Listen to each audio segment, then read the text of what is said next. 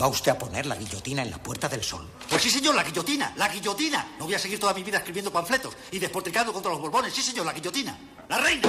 ¡Zas! Guillotina. Los chulos de la reina. ¡Zas! Guillotina. Los chulos del rey. ¡Zas! Guillotina. Los ministros. ¡Zas! Guillotina. Los obispos que los rodean. Guillotina, guillotina, guillotina, guillotina. Todos guillotinados. Sí, señor, la guillotina. ¿Ha terminado usted? Sí, señor. Vamos a comer. Welcome to Carne, Carne Cru- Cruda, Cruda, the album. Join us for danger, excitement, innovations.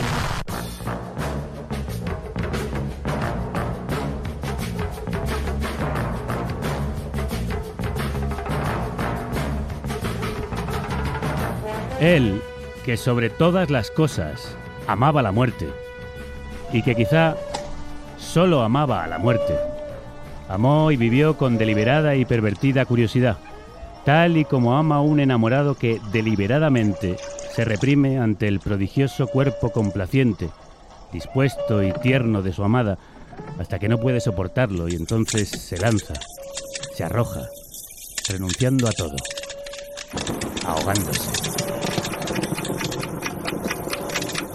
Cuando la sombra del marco de la ventana se proyectó sobre las cortinas eran entre las siete y las ocho en punto. Y entonces me volví a encontrar a compás, escuchando el reloj. Era el del abuelo, y cuando padre me lo dio dijo, Quentin, te entrego el mausoleo de toda esperanza y deseo. Casi resulta intolerablemente apropiado que lo utilices para alcanzar el reducto absurdum de toda experiencia humana adaptándolo a tus necesidades del mismo modo que se adaptó a las suyas o a las de su padre. Te lo entrego no para que recuperes el tiempo, sino para que de vez en cuando lo olvides durante un instante y no agotes tus fuerzas intentando someterlo. Porque nunca se gana una batalla, dijo, ni siquiera se libran. El campo de batalla solamente revela al hombre su propia estupidez y desesperación. Y la victoria es una ilusión de filósofos e imbéciles.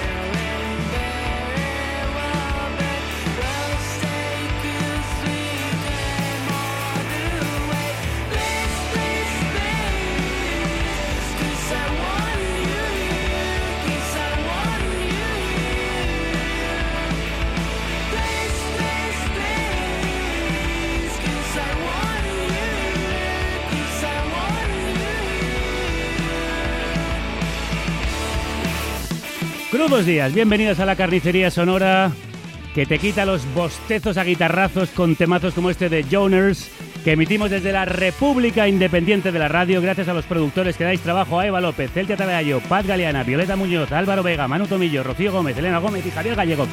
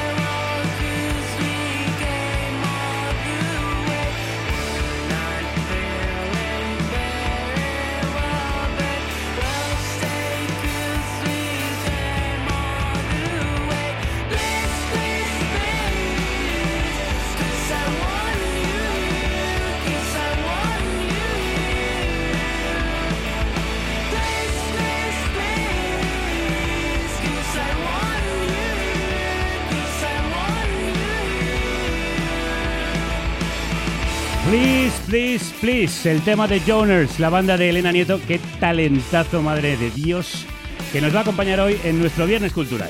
Como siempre, despedimos la semana hablando de cultura, de arte, de entretenimiento y hoy en concreto de un disco, una película y un libro, El planazo del señor Sanabria. Bienvenido, por decir algo. bueno, ah, es mi libro favorito, pero cuente usted con qué hemos empezado.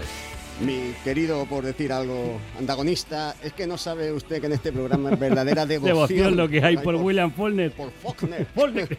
Por Faulkner, como decían en Amanece que no es poco. Es. Eh, pues hemos elegido un fragmento del ruido y la furia porque yo creo que encaja muy bien con los temas de hoy. Uno de ellos es el sur pringoso de Estados Unidos. Hablamos también de prejuicios y de lo engañosas que son las apariencias. Bueno, en su caso las apariencias no engañan. Usted Bueno. parece y es un ser lastimoso. Mire, yo le puedo garantizar, y tengo testigos, que hasta entrar en el estudio yo estaba exultante de salud y de energía. Pero es que es ver la jeta y todo pierde sentido. Ya, ya, De entiendo, verdad sí. que usted agota. A ver si va a ser culpa mía que un señor de su edad y condición se agote. Si desayunase unas tostadas con un zumo de naranja en lugar de anís el mono, al menos no olería a bodega abandonada. Ajajaja, permita que reprima la carcajada ante su enésima exhibición de ingenio. Me cuesta mucho trabajo. No, se es que, es que no puedo fingir, de verdad. Cada vez que le tengo delante se me dilatan las fosas nasales. Pues como esa picota crezca un poco más, vamos a tener que desalojar el estudio. No irá usted a hablar de apéndice nasal. Exacto. Mira, a mí me educaron en el respeto a los mayores y a los menos favorecidos, así que no insistiré. Carcamal. De verdad, es que me planteo dar el salto a la televisión para perderle de vista, fíjese. Eh, ¿Por qué no se calla un ¿Y por qué poquito? usted no se exilia a Beirut, coño? Un libro, una película, un disco. Tres en uno. El planazo. Bueno, bueno, bueno, vamos a ponernos serios, ¿no? Vamos con el eh, planazo literario, Literary Plan, número uno, number one, Ein. Cualquiera que haya crecido en el sur en los últimos 30 años padece este conflicto interno. La cuestión orgullo versus vergüenza, casi tan ubicua como la problemática Ford versus Chevy. Sentir un inverso orgullo por tu hogar es probablemente un sentimiento universal, a no ser que seas de Connecticut, qué ordinariez. A la gente parece gustarle sentirse orgullosa de su lugar de origen. Paradójicamente, la mayoría entiende también lo fácil que es sentir sofoco y responsabilidad ante los defectos del lugar que uno considera su hogar. Concretamente, en el sur, esos dos sentimientos parecen estar algo más pronunciados.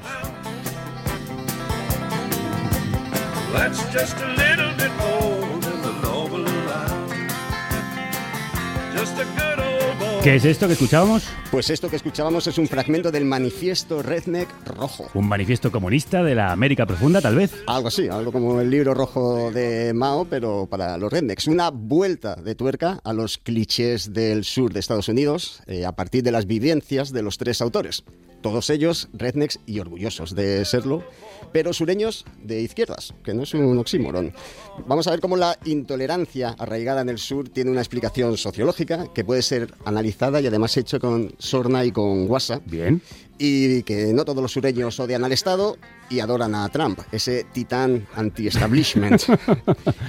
Efectivamente reconocen que les gustan los platos de fritanga, que les gusta pegar tiros a latas con escopetas ¿Y a y, quién la no? música de Liner Skinner. ¿Y a quién no? no? Pero detrás de esa imagen de palurdos que se les ha otorgado desde siempre, existe un pueblo orgulloso que siente la necesidad de evolucionar y de dejar atrás esa imagen y reclamar la dignidad de su cultura. Bien por ellos. Eh, para quien no lo sepa, redneck, eh, cuello rojo, es un término para llamar al paleto sureño estadounidense. Eso es. La también llamada basura blanca, Sí. la clase más baja, vamos. Eh, muchas veces despectivamente el término se utiliza, pero también ha sido reapropiado por ellos para reírse de sí mismos. Eso es. En el caso del manifiesto Redneck Rojo, le da la vuelta, como decíamos, a todo esto y, bueno, resulta chocante para los que vemos el sur de Estados Unidos desde fuera y hemos tenido la suerte o desgracia de ver películas como Deliverance. Y ahora bájate los calzones. ¿Bajarme? Que te los quites. ¿Qué, qué queréis con todo esto? No digas nada y hazlo. Que te los quites, he dicho. Quítate también esa camisa asquerosa.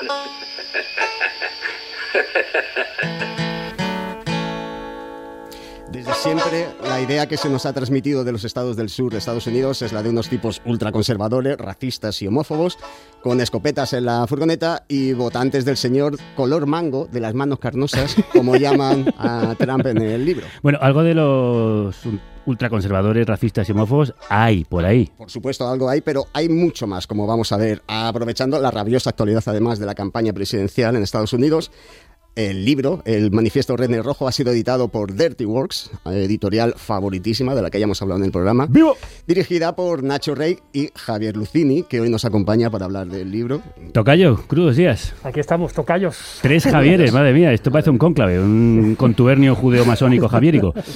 Bueno, eh, para empezar, el título en inglés es el Manifiesto Redneck Liberal. Liberal. ¿Qué pasa? ¿Lo modificasteis para evitar que lo comprase Esperanza Aguirre? Efectivamente, es única y exclusivamente.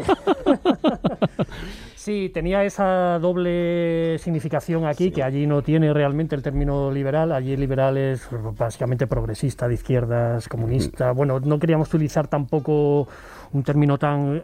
Llegamos a pensar en manifiesto Redneck Progre, pero lo de progre también se lo han apropiado el enemigo y, y no nos gustaba ya ese- esa cosa peyorativa. Y al final, como todos nuestros libros son negros y este decidimos hacerlo rojo y jugando con la terminología de rojo, libro de Mao, comunista, de izquierdas, pues al final dijimos el manifiesto Redneck rojo. Bien bonito que os ha quedado la edición, hay que decirlo. Un Muchas tochaco gracias. importante, por cierto. Sí, El manifiesto está escrito por tres humoristas, eh, Trey Crowder, Corey Ryan Forrester y Drew Morgan, eh, lo que le da al libro además una vivacidad bastante, bastante agradable, pero todo esto empezó en YouTube.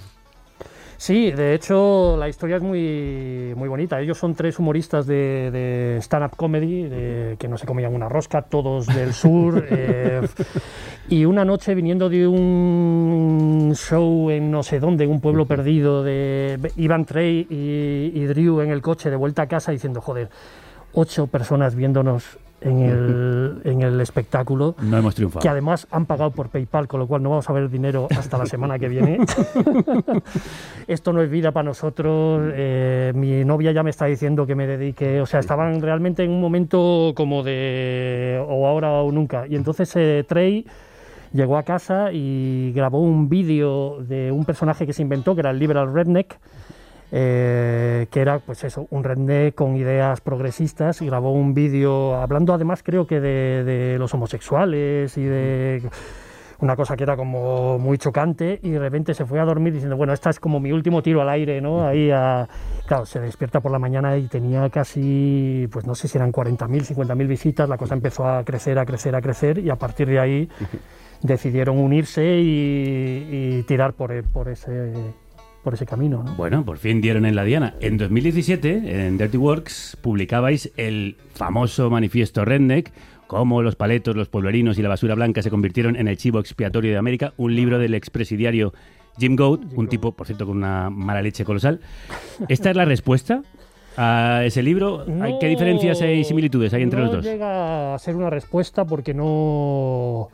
Bueno, en realidad la tesis final es un poco la misma. Es como deberíamos intentar eh, olvidarnos de, de temas como como la diferencia racial y centrarnos más en la diferencia de clase social, en, en- en el verdadero problema de Estados Unidos, que es un- una diferencia de, de clases. ¿no? Lo que pasa es que sí es verdad que Jim Gould es un personaje, como tú bien dices, eh, bastante conflictivo. Es, por otro lado, un personaje que sale del underground más oscuro y siniestro de la época de Seattle de los años 90 tiene amistades peligrosas, eh, se relaciona con temas bastante escabrosos, tiene este asunto por el que fue a la cárcel de, de tema de maltrato con aquella pareja que tuvo, que, la, que ya también acabó en la cárcel, eh, que intentó matarle. Bueno, hay toda una zona oscura, pegajosa, chunga, muy redneck. Sí, sí, da para, lado. da para otro programa, sí, y también Claro. os, os- también aconsejo acercaros a la figura tan controvertida de Jim Goat. Sí, sí, sí. En este sentido, este es un poco eh, eh, también con la misma sorna y la misma guasa, y, pero es quizá un humor más blanco, no en el sentido de racial, sino como menos hijo puta. Menos sí. Menos con ganas de. "Jaja, mira lo que he dicho, me van a saltar ahora todos los de izquierdas a meterse conmigo. Sí, porque de hecho el manifiesto Redneck fue escogido por una parte de la ultraderecha como Sí, sí, como- una reivindicación de lo que somos. Claro, claro.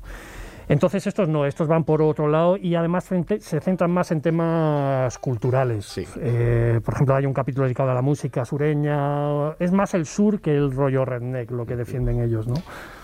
El término redneck parece que es el último insulto que se admite. No esto llamarle paletos. Sí, de hecho ellos dicen, tanto Trey como Cory sí se declaran abiertamente rednecks. Hay una parte en la que hablan de diferentes insultos, lo que decías tú, basura blanca.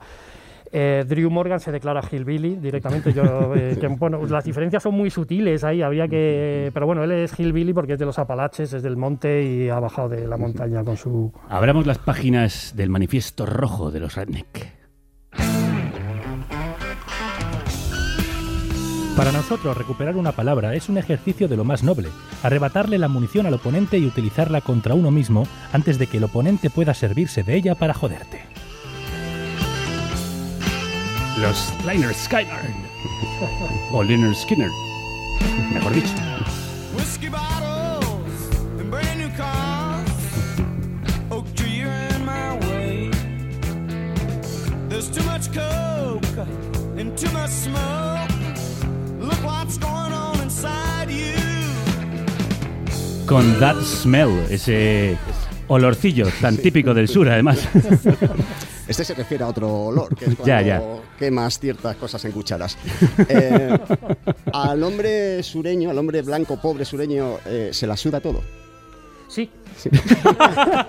Básicamente esa es una, una de las características que ellos eh, destacan de ser un redneck eh, y del orgullo de ser de pueblo, de campo, de monte. de- es decir, tú puedes burlarte de nosotros, puedes hacer una serie de osos montañosos, puedes hacer una serie de hillbillies en Beverly Hills. Puedes burlarte, reírte, pero a nosotros nos gusta, nos la suda y es más, no- nos reímos y, lo utili- y utilizamos el, el boomerang, el efecto boomerang para darte en la cabeza con él. Eso me parece muy interesante del libro. De ahí posiblemente, de ese pasotismo, la tradición de miseria, pobreza, endogamia y fanatismo. También tiene claro, claro, su lado oscuro. doble. Pero el libro contiene propuestas para el cambio. ¿Tú crees que es Exacto. posible, Javier?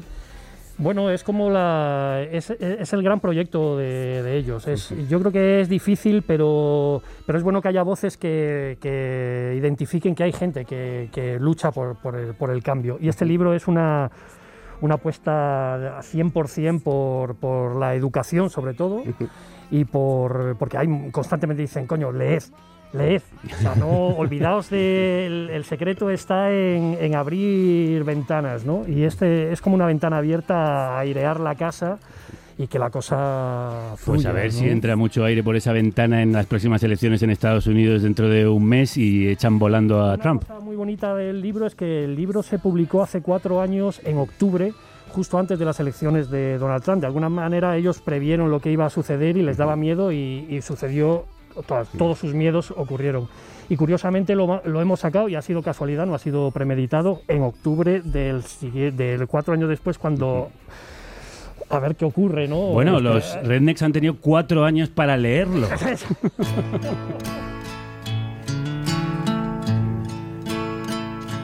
There's a southern accent where I. Los rednecks, ya sean rojos o reaccionarios, eh, muestran un orgullo casi desmedido ¿no? por el lugar donde, de donde son, de su origen, su tradición, incluso de su acento. Como dice en esta canción, en Southern Accent, que es de Tom Petty, eh, la versión que hizo Johnny sí, Cash para los es Américas. es, es. ¿Por qué mola tanto el sur de Estados Unidos? Pues no sé, no, no hay algún modelo, porque sí, porque mola.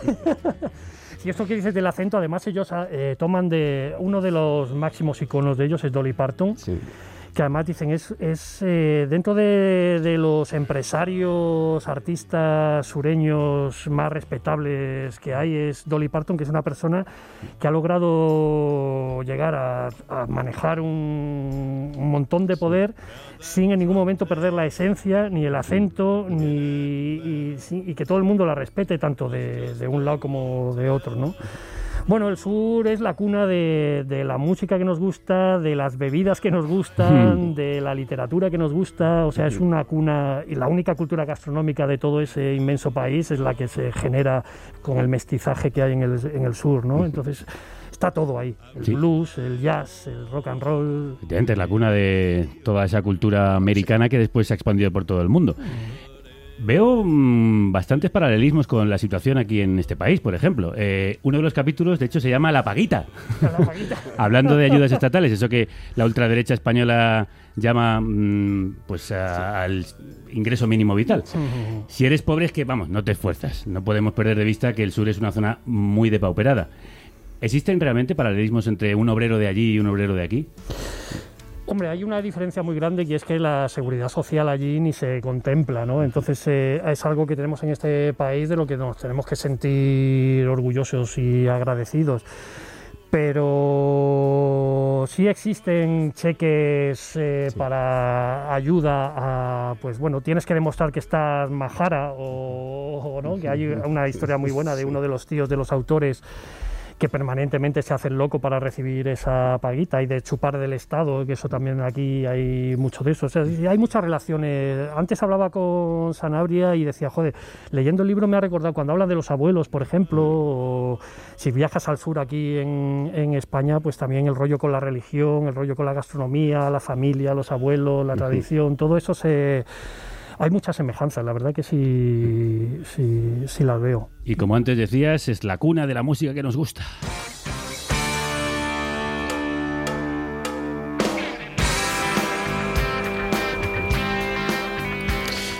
Yo el capítulo que más he disfrutado, punteos y pinchadas, es el que se centra, como que decía antes Javier, en la tradición de la música sureña, ¿no? la cuna del blues, del jazz, del country, pasando por el rock y por el hip hop eh, sureño. Yo me imagino que tú lo habrás disfrutado especialmente siendo fan de la Sí, música. Sí, sí, maravilloso. Sí, hay, hay un par de cosas que me han gustado mucho. Por un lado, la reivindicación que hacen del hip hop eh, de Atlanta, con el que ellos dicen que los rednecks jóvenes se identifican más que con el country actual de, bueno, la- lo que es el country de estadios, esto, lo que la gente conoce por country habitualmente, que es el country de mierda, digamos, de Nashville. Y decían, nuestros padres tenían referentes como Waylon Jennings, que ha sonado al principio, Willie Nelson, Chris Christopherson, Johnny Cash. Nosotros no tenemos esos referentes en la que se supone que es nuestra música más afín, pero nosotros estamos tan jodidos como los negros de Atlanta y los problemas de los que hablan de, de clase baja, de viviendas de programa oficial y demás son los mismos, con lo cual esa vinculación es muy bonita, ¿no? Aunque luego, por otro lado, reivindican la figura de nuestro querido Sí. Garth Brooks, que es el, el único punto del libro en el que yo no me siento... Bueno, alguna equivocación tenía que tener. Hasta el mejor escritor echa un borrón.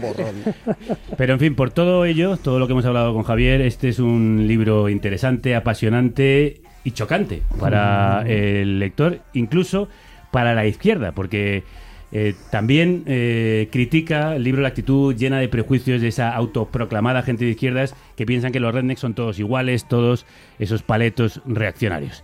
Por eso tenéis que leer el manifiesto Redneck Rojo, publicado por Dirty Works. Javier Lucini es su editor. Muchísimas gracias. Muchas gracias, Javi. Muchas gracias.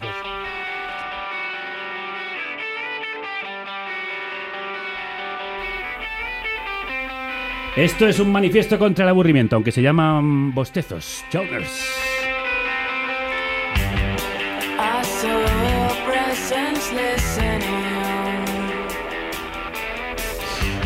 Hoy la cosa va de darle la vuelta a las cosas, entonces a mí me flipa el grupo. Ya somos dos, no todo va a ser discutir.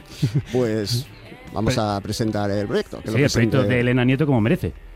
Pues Relájate, Just Calm Down es el título de su disco debut, eh, pero escuchando temas como este A Funny Love que escuchamos de fondo, uno es incapaz de relajarse con este ciclón de furia punky y de melodías poperas que a mí me recuerda los mejores años de los 90 Sí. con los grupos de subterfuge, cuando dominaban la tierra. Sie- Siempre parecemos viejos cuando hablamos de Sobre todo usted. El disco está editado por La Castaña y hoy nos acompaña, como decimos, Selena, cantante, guitarrista y compositora de la banda.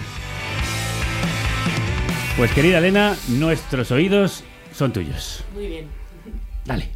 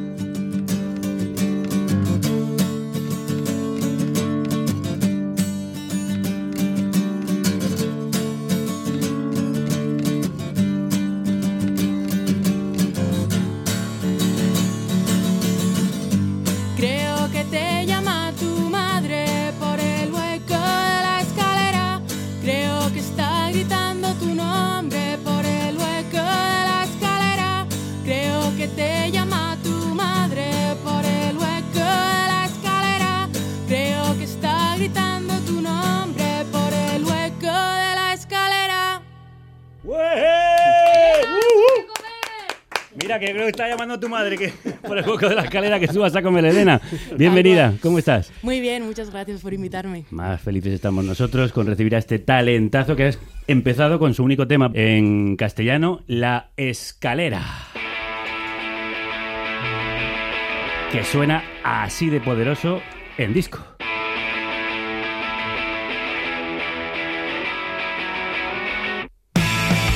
La frescura del power pop noventero en todo su esplendor, melodías preciosas, ritmos vertiginosos, guitarras saturadas y bajos gordos. De Matthew Sweet a Wizard, pasando por Poses y muchísimo más, pero era por resumir. La felicidad era esto.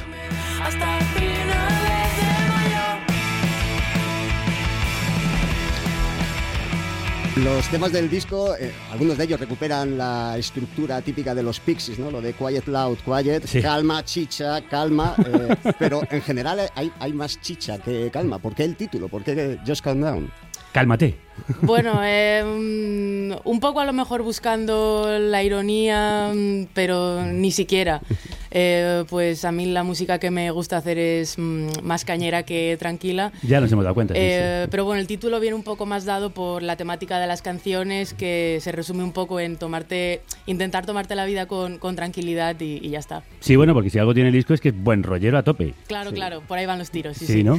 Eh, si sacaseis otro ahora, ¿sonaría tan positivo con lo que estamos viviendo? Bueno, positivo no lo sé, pero así rollo mm, eh, enérgico y popero seguro. Bueno, igual un poco más bajonero tal vez, ¿eh? pero... ¿Qué tal lo está llevando? El confinamiento, la falta de conciertos, lo que están sufriendo los músicos y las músicas. Claro, bueno, la falta de la falta de conciertos al final pues de repente salen algunas cosas, te las cancelan. Es un poco una montaña rusa de emociones Sí. todo el rato porque bueno, sí que es verdad que es un poco deprimente, pero hay que mirar mm, el lado positivo y ver a ver cuándo podemos volver a lo de antes. Sí, ojalá sea pronto. Hemos empezado con este único tema que tienes en español. ¿Vas a seguir por esa línea? Bueno, mm, no lo sé, no lo sé, a lo mejor sí, a lo mejor sí. ¿Hay diferencia entre un idioma y otro? ¿Te ha costado pasar del inglés, que era tu el idioma en el que habías compuesto los, la mayoría de los temas, al español? ¿Sabes qué pasa? Que una vez que escribí esta canción de la escalera en castellano, ya como que di el pistoletazo de salida y sí que es verdad que, el- que bastantes de las canciones que estoy componiendo para el segundo disco sí que son en castellano. Ah, ya. Entonces, Ah, bueno, eh, tenemos una primicia. es, es diferente, pero una vez que lo haces una vez, pues ya, ya estás. Sí, ya no te sientes tan expuesta como al principio. no, no, no. Tienes que mojarte una vez y punto. Bueno, se mojó y mucho también con el inglés.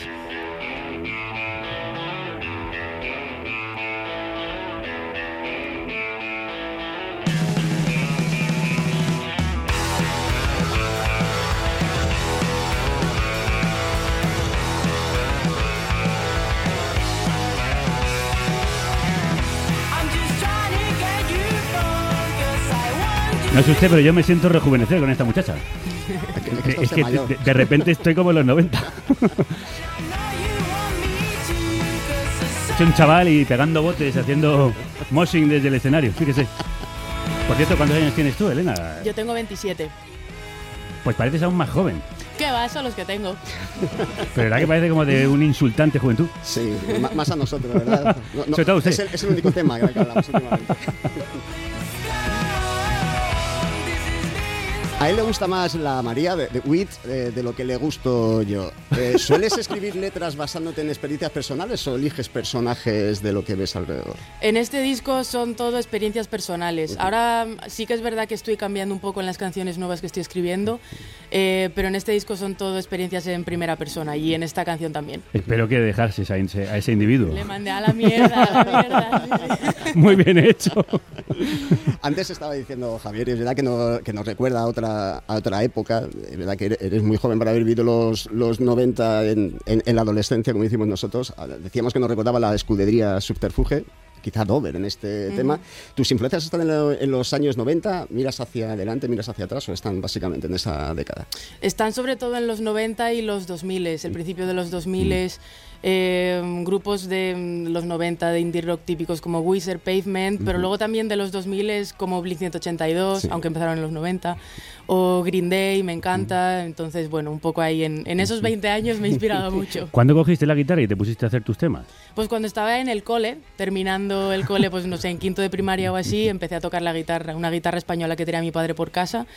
Y me apuntaron a clases, tal, luego estuve llorando para que me comprara una eléctrica y desde ahí. Bueno, la- el paso a la eléctrica te ha dado la vida, porque ma- madre mía, qué manera de tocar la eléctrica. O sea, parece que va a estallar. Bueno, me encanta, sí. Se nota, qué furia. Y de aquellos polvos, estos lodos.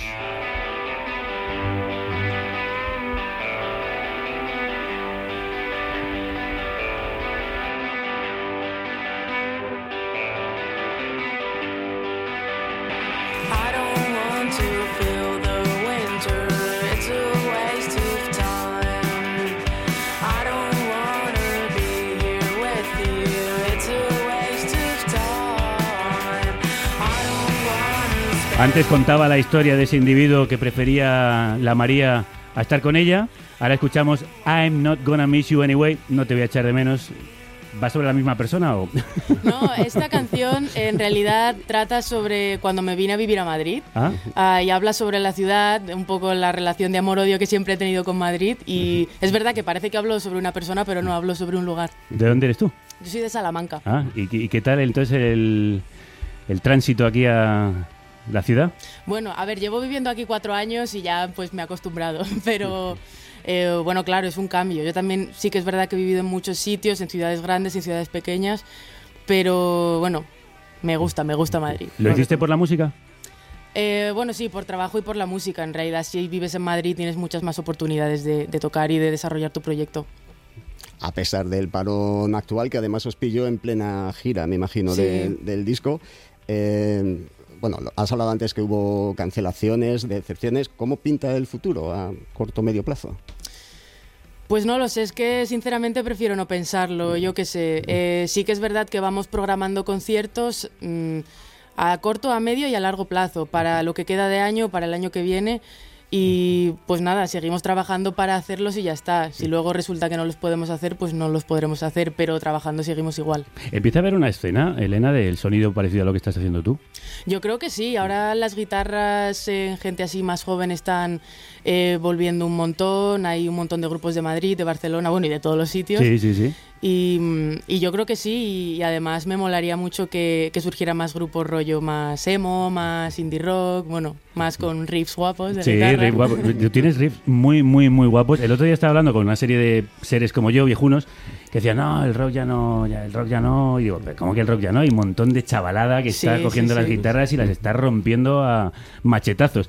Y hablando del pasado y de lo viejuno, vuestro primer EP del año 2015, Ditsy, eh, lo editasteis directamente en casete. O sea, tenéis Sí. un- vosotros sí que sois de otra época, parecéis de la nuestra.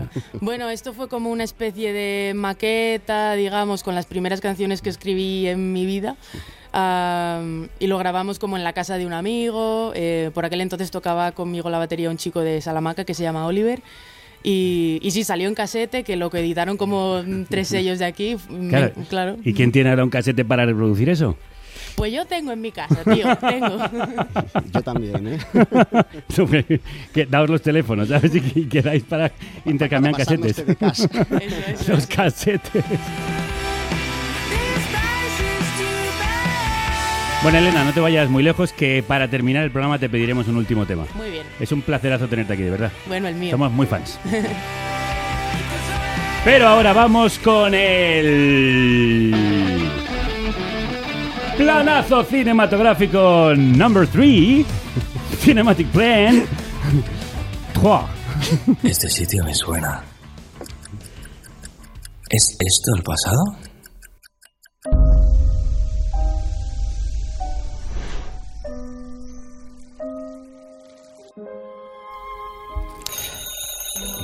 Mierda, ese es el día. El día que desapareciste para siempre. Tu último día en la Tierra. Hace poco, bicheando por ese vergel cinematográfico que es Filming, eh, topé con la imagen de un señor vestido de zorro y un título que era Tu último día en la Tierra, Ujú. un cortometraje dirigido por Marc Martínez Jordán. Eh, a mí veo un señor vestido de zorro y yo, Sí, yo pincha, pincho, pincha, pincho pincha. Eh, este director de la película de terror tecnológico Framed de hace un par de años. Sí, me eh, suena. Os voy a leer la sinopsis y voy a intentar no hacer spoilers. A ver. Eh, un hombre disfrazado de zorro decide traspasar las barreras espaciotemporales con el único objetivo de pasar un rato con su mujer. Mm. Pero este acto puramente recreativo esconde una realidad, en realidad, un plan mucho más complejo y ambicioso. Bueno, esto promete. Son 15 minutos y no para de dar vueltas el guion. Es, yo confieso que para mí una buena distopía, y usted lo sabe bien, y un disfraz de zorro son ganchos suficientes.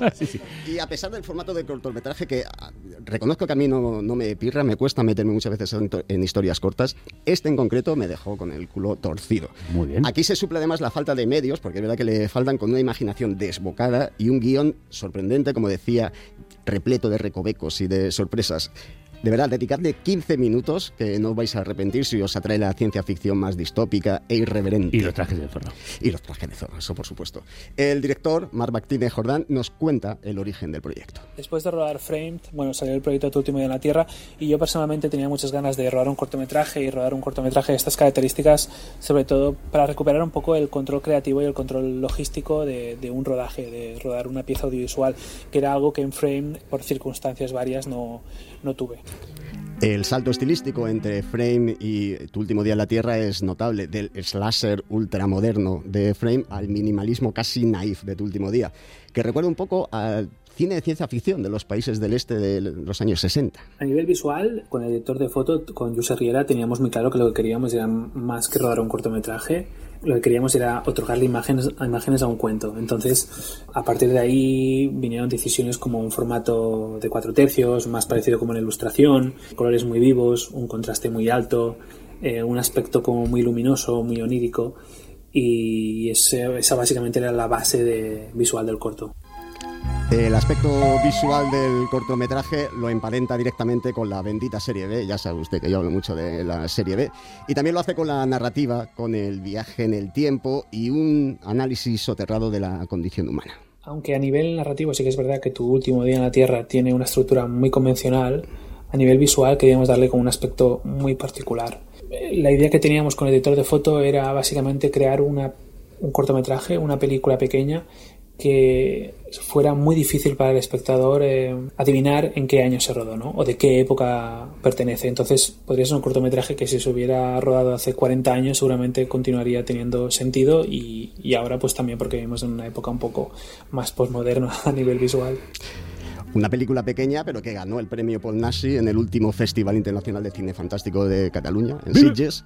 Y bueno, queríamos saber qué supone para un proyecto modesto como este un reconocimiento de, de ese calibre. Ganar un premio mejor cortometraje en el Festival de Cine Fantástico de Sitges siempre es, es algo como increíble. El festival es muy potente, eh, siempre nos han acogido de maravilla y aparte eh, tiene un altavoz mediático muy fuerte, ¿no? Que tanto el cortometraje como, como en mi caso, como yo como director, pues, pues nos ha dado cierta repercusión. Una curiosidad es que todos los cortos de Mark, algunos de ellos están en filming también, incluyen protagonistas que llevan máscaras de, de animales. Anda. Eh, y yo no puedo evitar preguntarle, ¿qué, qué te pasa con las máscaras? El tema de las máscaras de animales yo personalmente lo uso por una razón muy simple y es que creo que estos personajes que están como tan desdibujados a nivel humano, ¿no? que no tienen facciones humanas, que no tienen, tienen hasta un comportamiento antihumano, eh, obliga un poco al espectador que está viendo la obra como a, a identificar o a darle vida al personaje, otorgándole como aspectos personales. ¿no? Es un poco parecido a lo que, a lo que sucedería en el mundo de la animación. Pues nuestra recomendación cinematográfica para el planazo es Tu último día sobre la Tierra, una fantasía subyugante, sorprendente, una historia corta, pero como decía, repleta de giros y de sorpresas. Requete recomendado. Pues me la apunto porque tiene un pintón esto. Y completamos el planazo de cine con una serie, con el estreno de Patria en HBO, donde ya se pueden ver los tres primeros capítulos, que por cierto han sobrecogido al personal. ¿La ha visto usted, señor Sanabria? Pues todavía no, pero si me la recomienda usted. Ya está tardando. Ya sabe que Patria es la adaptación del bestseller del mismo título, escrito por Fernando Aramburu, y cuenta la historia de dos familias separadas por la violencia en el País Vasco y las consecuencias que tuvo en la convivencia. Como os contamos la semana pasada, uno de los puntos fuertes de la serie es poner el foco en todas las víctimas. Por eso estamos aprovechando para hablar con quienes la sufrieron más cerca. La semana pasada fue María Jauregui, hija de Juan Mari Jauregui, asesinado por ETA. Hoy nos acompaña Pili Zabala, ex candidata del Carrequín Podemos al Endacari y hermana de Josi Zabala, asesinado por los GAL. Pili Egunon, Egunon, buenos días. este verano anunciaste la creación de una plataforma independiente que ayude a investigar los crímenes de terrorismo de Estado que cometió el GAL. ¿Falta mucho por saber? Falta mucho, falta mucho por saber porque aunque de todos es conocido que existen muchos atentados de los GAL y desapariciones forzadas aún sin esclarecer, eh, sabemos quiénes fueron los autores materiales, ya sean mercenarios o determinados miembros de las fuerzas de seguridad del Estado, pero no tenemos las pruebas fehacientes para señalar a los autores intelectuales. Solo tenemos indicios de quiénes estaban detrás de todo eso. Si determinados partidos se niegan a no entrar o no entra, mejor dicho, dentro de sus prioridades, modificar la ley franquista de secretos oficiales, algo tendremos que hacer, creo yo. Existen documentos clasificados que supuestamente señalaban a Felipe González como la X de los GAL. Si no, si no lo fuera, entonces, ¿a qué tienen miedo? Bueno, pues eh, yo creo que sabiendo que lo más pro- probable es que los aparatos del Estado se hayan encargado de destruir cualquier documento que incrimine a aquellos altos cargos del gobierno socialista, pese a ello no nos rendimos. Por lo que respecta a la plataforma, seguimos, aún estamos organizándonos y esperamos comenzar dentro de mm, más o menos aproximadamente a primeros de año ya nuestra andadura. ¿Por qué? Pues porque al final organizar eh, todas las personas que nos han dicho que tienen interés, muchas relacionadas con, con la historia, profesores de universidad, historiadores, eh, filósofos y bueno, personas que dominan otro tipo de idiomas, que es importante internacionalizar todo este tipo de sucesos. Es cierto que tenemos unos recursos limitados, sí, pero nos ampara el derecho humano a la verdad, un derecho que se nos ha negado desde la práctica totalidad de las instituciones. Por tanto, seguimos, seguimos trabajando. ¿Las víctimas de los GAL os habéis sentido abandonadas, Pili? Yo creo que en un momento dado toda víctima se ha sentido abandonada, independientemente del atentado terrorista que haya sufrido. La vida es larga. Eh, un atentado terrorista destroza todos los sueños y esperanzas e ilusiones que una persona tenía.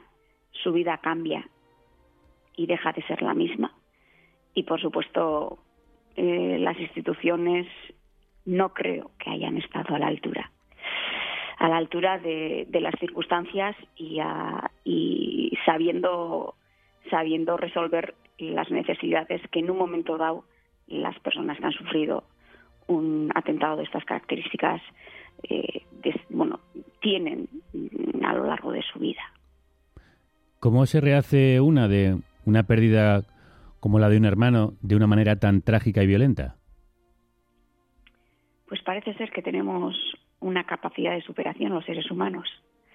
Y esa resiliencia, por supuesto, acompañada de la ayuda de la compasión, de las buenas personas que te rodean. Al final, en este tipo de circunstancias y situaciones, yo creo que todos somos conscientes de quién te ha echado una mano, quién te ha podido abrazar en el momento que has necesitado, quién te ha podido orientar cuando has estado totalmente desamparado e indefenso. Y, y yo creo que esa capacidad de superación, afortunadamente, la gran mayoría de los seres humanos la poseemos. ¿Te acuerdas todavía mucho de Josie? Por supuesto que me acuerdo cuando pasas por lugares con, por los que pasaba, cuando ves fotos, claro, las fotografías siempre están presentes. Y cuando mis hijos me preguntan, claro, eh, cuando hablo con mi madre, pues cuando mi madre te cuenta un sueño, pues cuando ha soñado con su hijo, eh, cuando vas al cementerio, cuando ves el monolito, cuando son muchos los recuerdos, incluso sus amigos, las personas que estudiaron con él. Hombre, pues al final la vida de una persona, por mucho que la, la hayan destruido otras personas, la vida de una persona prevalece. Y su sonrisa y su mirada y sus ganas de vivir siempre estarán presentes en nuestros corazones. Pili, ¿crees que es un paso adelante para el reconocimiento y la reconciliación de las víctimas que se hagan libros o series como Patria que aborden la violencia desde todos los ángulos? Yo creo que es importante que la cultura las diferentes manifestaciones de la cultura, ya sea a través de la literatura, ya sea a través del teatro, ya sea a través del cine, creo que son elementos que nos pueden, siempre respetando el rigor y, y, por supuesto, el respeto hacia todas las personas que hemos sufrido. A veces yo no siento ese respeto hacia mi dolor y hacia las personas que hemos sufrido otro tipo de violencia generada por el Estado.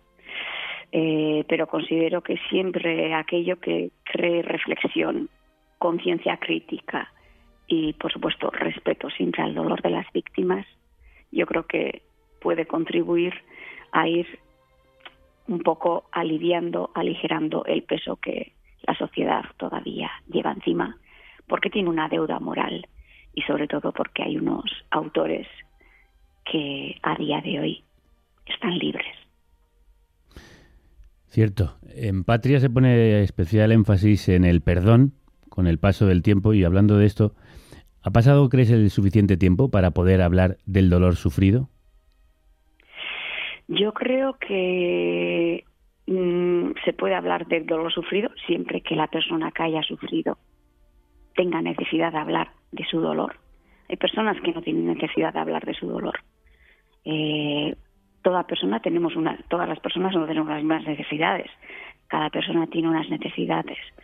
Entonces, la- las personas que hemos sufrido a consecuencia de un delito de motivación política, a consecuencia del terrorismo, ya sea de ETA, del GAL, del terrorismo de Estado, yo creo que si tenemos necesidad de hablar, la sociedad tendría el deber de escuchar.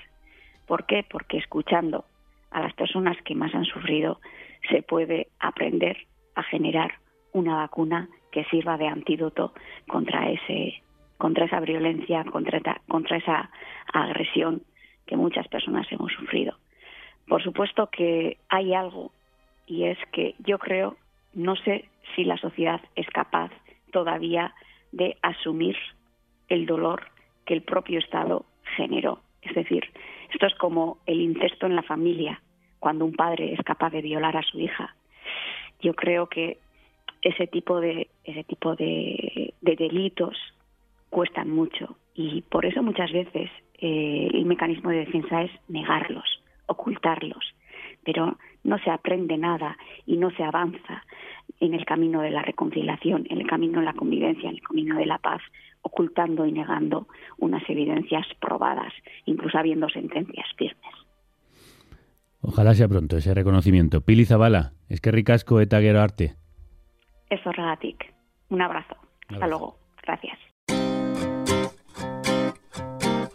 Cuando Carne Cruda empezó hace más de una década, era un programa diario de una hora en la radio pública.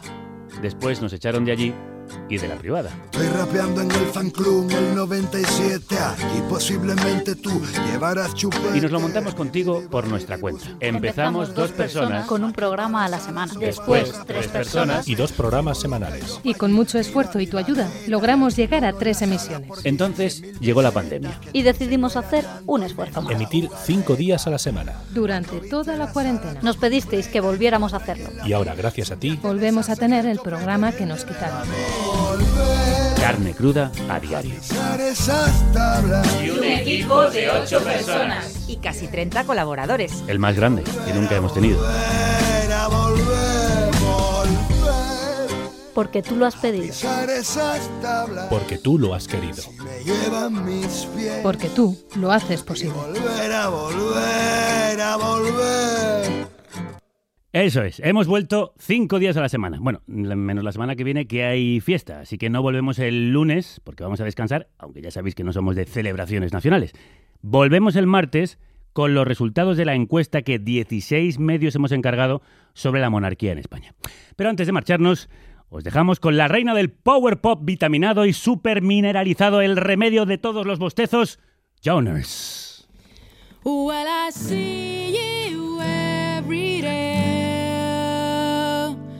A brother, a sister, I found them drawing pictures of the spring on the floor,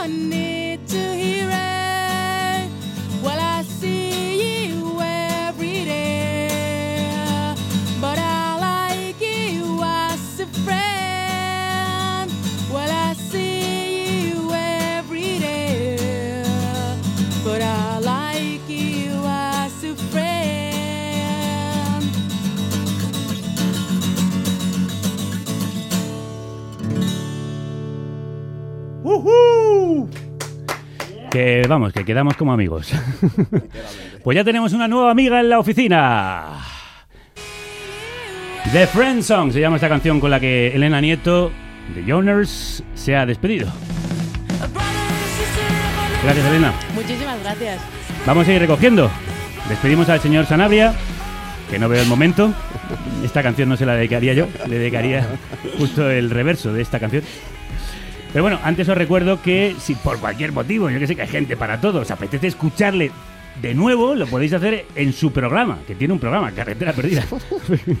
sí, sí, es que se, se atreve con todo. Yo cuando le oigo y no le veo, soy capaz incluso de disfrutarlo. Pues en carreteraperdida.com, en iBooks, en Spotify o en iTunes arrancamos temporada la semana pasada y bueno, este fin de semana tenemos más mandanga underground para oídos inquietos. Escuchadnos ahora que estamos a punto de convertirnos en mainstream y luego todo el mundo se apunta. Aviso. Yo lo he escuchado cuando no nos conocía nadie. Con la primera maqueta, en casete.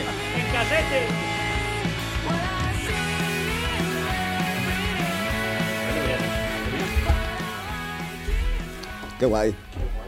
Sí, muchas gracias por invitarme, qué guay.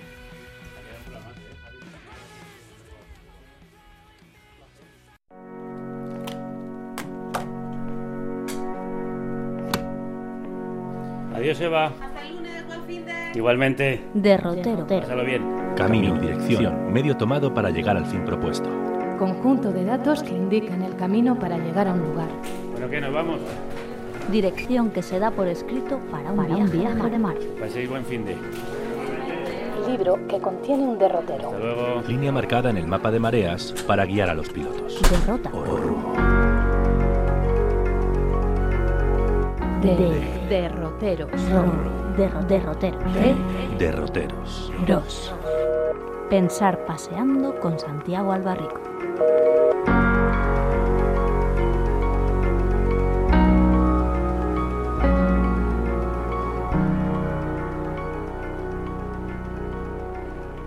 Hola, Santi.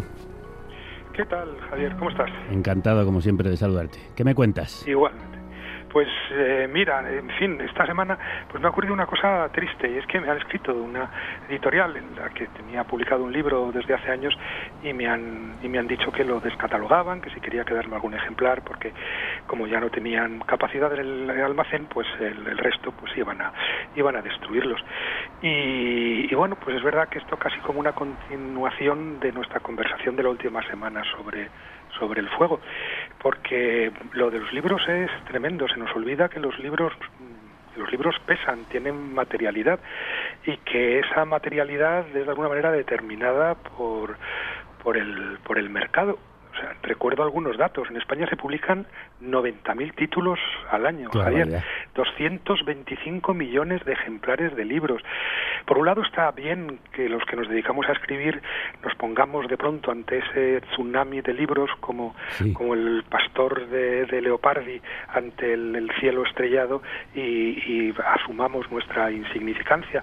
Pero por otro lado es tremendo porque como las librerías devuelven el 40% de esos libros y de ese 40 muchos son destruidos, pues al final el mercado ha- hace silenciosamente, pues no sé, lo que hicieron los babilonios en 612 antes de Cristo con la biblioteca Surbanipal o, o el cristiano Teófilo con la de Alejandría en el 391 o Gregorio I con la biblioteca de los papas de Letrán o, o, lo que hicieron pues paganos como Julio César o, o- el o, o- o- Teófilo o los musulmanes con, con la de eh, con la de Alejandría o, o lo- con la de Trípoli en 1109 100.000 perversos volúmenes que quemados no y, y así hasta podíamos seguir hasta hoy no porque porque la biblioteca de Bagdad que fue quemada en el año 1258 de nuestra era fue luego de nuevo destruida, si no recuerdas mal, eh, en el año 2003 eh, tras la invasión de, de Irak por, es- por Estados Unidos. ¿no? Así que, bueno, pues el fuego acaba destruyendo eh, por otros motivos tantos libros como ha destruido a lo largo de la historia. El mercado es eh, nada puritano y no tiene escrúpulos y por lo tanto no se mueve eh, por razones eh, ideológicas o, morales, ¿no? Y eso es quizá lo, lo más lo más triste. Bueno, es una moralidad escondida, porque me está casi recordando esto también a Fahrenheit 451, ¿no? El mercado al final acaba quemando los libros, aunque no sean por razones ideológicas o morales, es por la por la propia idiosincrasia del mercado. Exactamente, pero con la es una la ideología. idiosincrasia del, del, del mercado implica estas, estas dos operaciones. Primero, la de producir muchísimos más eh, libros de los que no ya el mercado mismo, sino digamos una, un cerebro finito puede digerir y por otro lado, pues de destruirlo. Es decir, tratar los libros exactamente igual que cualquier otra otra Mercancía, claro. y, y claro, con esto yo creo que lo que se pierde es precisamente esa, esa materialidad del, del del libro que nos ha acompañado durante durante siglos no hay que pensar en no sé yo estaba pensando en una biblioteca que me encanta que es la biblioteca Angélica de Roma en la Piazza Santo Agustino eh, que no sé si conoces No, pero yo no invito a todos mis lectores y a todos los oyentes que si que si pasan por por Roma no dejen de ir a esa biblioteca es una belleza increíble y tiene esa sala central de los manuscritos que es como un cofre vertical altísimo en el que lo que de pronto comprendes y lo comparas con una sala llena de ordenadores es hasta qué punto los por un lado los libros son cuerpos y por otro lado los cuerpos entre libros pues son más marcadamente cuerpos que, que antes. En cambio, en una sala eh, llena de ordenadores donde hay gente trabajando, lo que lo que han desaparecido ya son los cuerpos. De alguna manera han sido absorbidos por por esos por esos muebles, por lo demás eh, grises y, y fríos que son que son los los ordenadores. ¿Y, crees que al final las bibliotecas quedarán convertidas en museos de viejos objetos en desuso eh, a los que iremos como quien va a ver una vieja pintura? Porque ya estaremos leyendo a través de pantallas.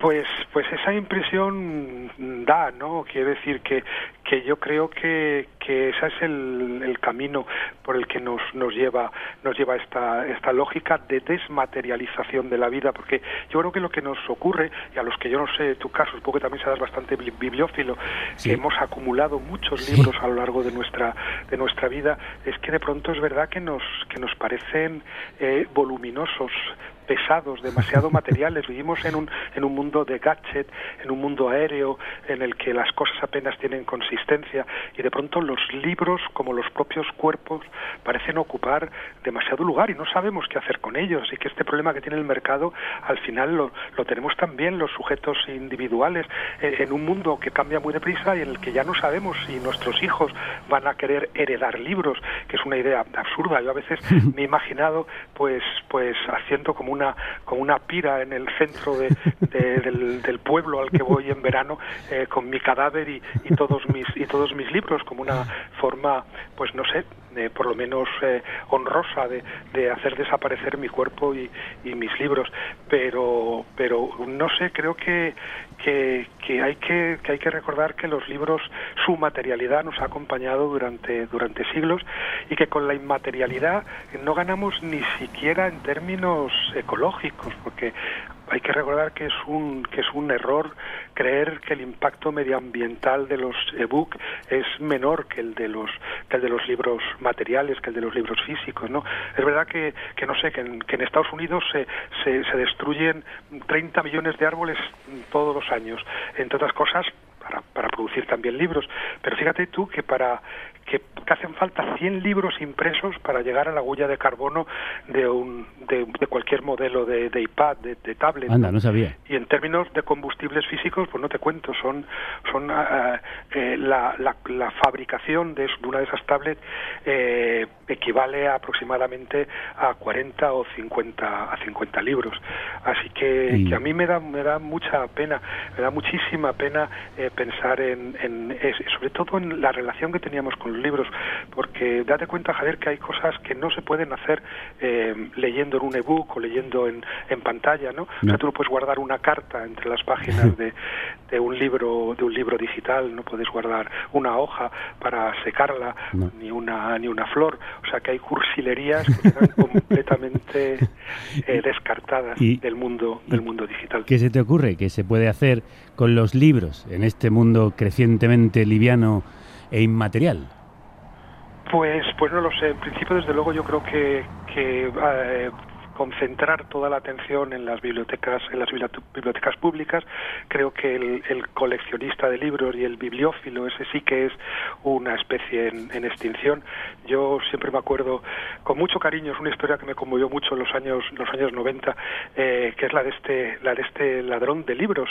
Eh, que se llama que se llama Bloomberg, Steve Bloomberg, ¿no? Ah. Que llegó, bueno, pues es un tipo que llegó a, a robar 25.000 25.000 libros ¿Qué de distintas de distintas bibliotecas de, de Inglaterra, pero no lo hizo para no lo hizo para para venderlos, porque así ha habido otros ladrones de libros que no han sido bibliómanos y que lo han hecho, han robado pues incunables o libros preciosos para venderlos. No, en cambio Blambert no, Blambert eh, robó exactamente 23.600 títulos y, y los robó porque él aseguraba que era el único que podía apreciarlos, que las bibliotecas eran eran prisiones para para los libros y fue y fue condenado en el año 95, no, en el año 91 creo a seis años de, de, de cárcel.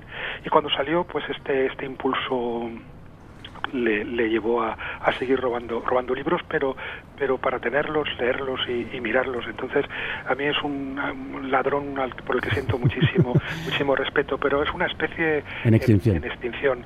tanto el, el ladrón de libros como el bibliófilo digamos honesto que compra trabajosamente sus sus libros habrá que, que guardarlos. Desde luego en bibliotecas públicas e invitar a que la gente los vi- visite las bibliotecas públicas porque creo que que, que, insisto no es lo mismo leer un, un libro que tiene cuerpo cuerpo que leer en pantalla y no es lo mismo leer en una biblioteca pública con las paredes forradas de, de libros los libros están hechos de de, papel, que es una sustancia muy cálida y que es eh, absolutamente inseparable, por ejemplo, de, yo creo que del ejercicio de la filosofía. Yo siempre he dicho que, que la desaparición del, del papel entrañará la desaparición de la filosofía. El libro es, es trabajoso, hay que sostenerlo entre las manos, hay que pasar las páginas, es decir, el concepto de sucesión Está inscrito en el propio cuerpo del libro, mientras que, que en, la, en, el, en los formatos digitales la, la sucesión ha, ha sido sustituida por la, por la simultaneidad. Por lo tanto, creo que es muy difícil eh, pensar en términos de simultaneidad. Es necesario siempre el, el tiempo del relato, de la sucesión del, del papel, que huele además, que lo, lo tocas y, y que, y que en sus páginas encierra, encierra misterios en, en tres dimensiones. Pero ¿tú crees que ese misterio se pierde y esa calidez cuando nos enfrentamos a un libro digital? Yo estoy seguro de que sí, que es otra forma de leer. Tú seguro que pasas de un formato a otro. Yo también paso de un formato a otro todos los días con mucha frecuencia. Ahora mismo estoy releyendo eh, con una emoción intensísima Guerra y Paz y yo no imagino a nadie leyendo Guerra y Paz en un formato en un formato Yo tampoco. digital porque Tiene que pesar. porque tiene que pesar, tiene que pesar, tienes que, en efecto, tienes que saber que es un libro muy corto de 1400 páginas, porque los grandes libros son tienen siempre 1400 páginas y cuando vas por la página 1300 te das cuenta de lo cortos, de lo cortos que son. Entonces tú tienes que, que, que pesar entre tus entre tus manos, entre tus manos eh, el, el objeto, el objeto libro con su materialidad cálida, su, sus asperezas, sus suavidades, con su rugosidad, eh, etcétera. Y, y bueno, pues yo creo que, es una es una lástima. Desde luego eh, ocurren cosas peores en el mundo, pero para los que somos bibliófilos yo creo que, que La- desmaterialización del libro eh, es una es una tragedia. La cultura ocupa lugar, debe ocuparlo también físicamente y tiene un peso físico. Aunque ese peso también puede ser, peso. puede ser peligroso. Sí, exacto. Si, si te aporrean, por ejemplo, con un libro. Puede ser puede ser puede ser peligroso. Me estaba acordando por ejemplo de la historia de eh, del, hijo de, de Babur el fundador del imperio eh, mogol eh, en la India en Delhi que acabó siendo eh, aplastado murió aplastado por por el peso de su de su biblioteca ¿Qué dices? en, en- en el siglo XVI, sí. Sí, bueno, hay, hay varias versiones. Una es que sencillamente tropezó bajando de su enorme biblioteca. Él era también, era también escritor, poeta y un gran bibliófilo. Estamos hablando del siglo XVI. Y, y, sin embargo, pues, pues, pues parece que por eso mismo eh, sucumbió víctima de su propia biblioteca. Y me gusta la versión eh, según la cual lo que hizo fue eh, morir aplastado por el peso de sus de sus miles de, de, de libros. ¿Cómo se llamaba? Eh, Se llamaba Humayun, Humayun. era el hijo de Babur, el fundador del imperio del imperio mogol, que murió en 1556, aplastado por los libros de su, de su biblioteca. Pero luego también las bibliotecas salvan, ¿no? Porque había una historia que me fascina, que siempre cuento, eh, cuando viene alguien a visitarme a Túnez, le llevo a, a la Medina y en el sur de la Medina se conserva eh, bellísimo el Kutab, la escuela coránica donde estudiaba el gran Ibn Khaldun, muerto en 1406, el gran filósofo, sociólogo, historiador eh, eh, del, del mundo árabe de la época, por cierto, descendiente de Andalusís de, Mm. de Sevilla, y, y- y esa historia me gusta mucho. Siempre llego a, mis amigos a, a visitar ese, edificio del siglo del siglo XIV, pequeño, eh, arbolado, eh, una belleza de edificio, y, y me emociono siempre contando esta historia. Y es que cuando en 1399 Tamerlán, el feroz eh, Tamerlán, eh, ocupó eh, Damasco. Conocedor del prestigio y la fama de Ibn Khaldun, lo llamó a Damasco para que, para que le sirviese de, consejero. Y cuando llegó allí Ibn Khaldun, que no podía obviamente ignorar una invitación del más grande señor de la época, pues al entrar en Damasco empezó, se encontró eh, paseando por, por sus calles en dirección al palacio, jalonado por, por hombres ahorcados, eh, heridos, eh, cadáveres destirpados que reflejaban la crueldad por las que por la que por lo demás se hizo famoso Tamerlán. Así que como puedes imaginarte cuando se reunió en la sala del trono con Tamerlán estaba bastante acongojado y tenía mucho miedo y ninguna gana de convertirse en el consejero de Tamerlán. Pero cómo iba a rechazar una propuesta de Tamerlán Claro. así que se inventó este pretexto. Dijo mira naturalmente eh, señor de los señores yo acepto eh, tu propuesta que me honra muchísimo pero yo no puedo de ninguna manera asesorarte ni vivir sin mi biblioteca. Así que permítame permíteme que vuelva a Túnez a, a- a recuperar mi biblioteca y, y vuelvo enseguida y, y- y me convierto en tu en tu consejero. Y naturalmente Ibn Khaldun volvió a, a Túnez y, y se quedó en su en su biblioteca plácidamente esperando la muerte que le llegaría siete años más tarde sin eh, exponerse a, a la, a la tiranía de, de Tamerlán. Bueno, es casi la historia de Serezader. Ella lo hacía contando un cuento cada noche, él recogiendo los libros de su biblioteca. Pues exactamente, sí, es esto de que los, los libros y las historias Salvan. pues tienen una dimensión, una dimensión salvífica. ¿Y salvarán la memoria de la humanidad o se perderá como lágrimas en la lluvia al pasar al formato virtual? Pues mira, yo creo, y creo no sé, creo que hay expertos que así lo dicen, que desde luego sigue siendo el papel el formato más, más seguro. Tenemos un archivo digital infinito, imponente, de alguna manera, mientras hemos ido olvidando individualmente hasta el nombre de nuestros novios y nuestras novias, podemos acceder a toda la memoria a través de, de archivos digitales, pero esos archivos digitales son enormemente vulnerables, ¿no? Eh, lo normal en la historia de la humanidad son las catástrofes. Después de las catástrofes desaparecen todos los soportes de memoria. Los libros son los que mejor se han conservado. Y en todo caso, la pregunta, que parece, eh, pues lo, lo digo con ironía, pero también con un cierto temor, es la de saber que, que, que se salvarían o que se salvarán, eh, qué libros se salvarán si hay una, hay una catástrofe. Porque hay que pensar, por ejemplo, lo que se salvó de todo el, el, el- el patrimonio clásico, ¿no? No nos queda casi nada de, de Teófilo o de Celso o de Leo Aristides o de Lactancio. Algo nos queda de Marcial o, o de Claudio Eliano, pero, pero imagina, todo eso fue fue nos- lo que nos queda por citas de, de autores cristianos que, que los criticaban y, y los otros porque se salvaron milagrosamente de la destrucción. Pero imagínate qué quedará. A lo mejor no nos queda nada de Sánchez Ferlosio ni de ni de Sebald o solo nos quedan fragmentos citados despectivamente por Pérez Reverte y o no nos quede nada ni una frase de Joseph Fontana o de la gran poeta polaca Szymborska y en cambio nos queden pedacitos de la obra de, de Elvira, de Elvira Sastre, ¿no? que serían como los pecios de una época en la que yo creo que en todo caso no tenemos ni un Platón ni un ni un Aristóteles. A saber, a saber entonces lo que lo que queda y si queda algo, ¿no? Pero la posteridad es como es una lotería y, y por lo tanto se puede hoy ser banal y recomparecer en el canon de los marcianos que ocupen nuestro mundo dentro de, mis, de mil años o al revés, ser genial y abismarse luego en el, en el olvido. Eso también pues nos debe ayudar a ser un poco, eh, un poco modestos.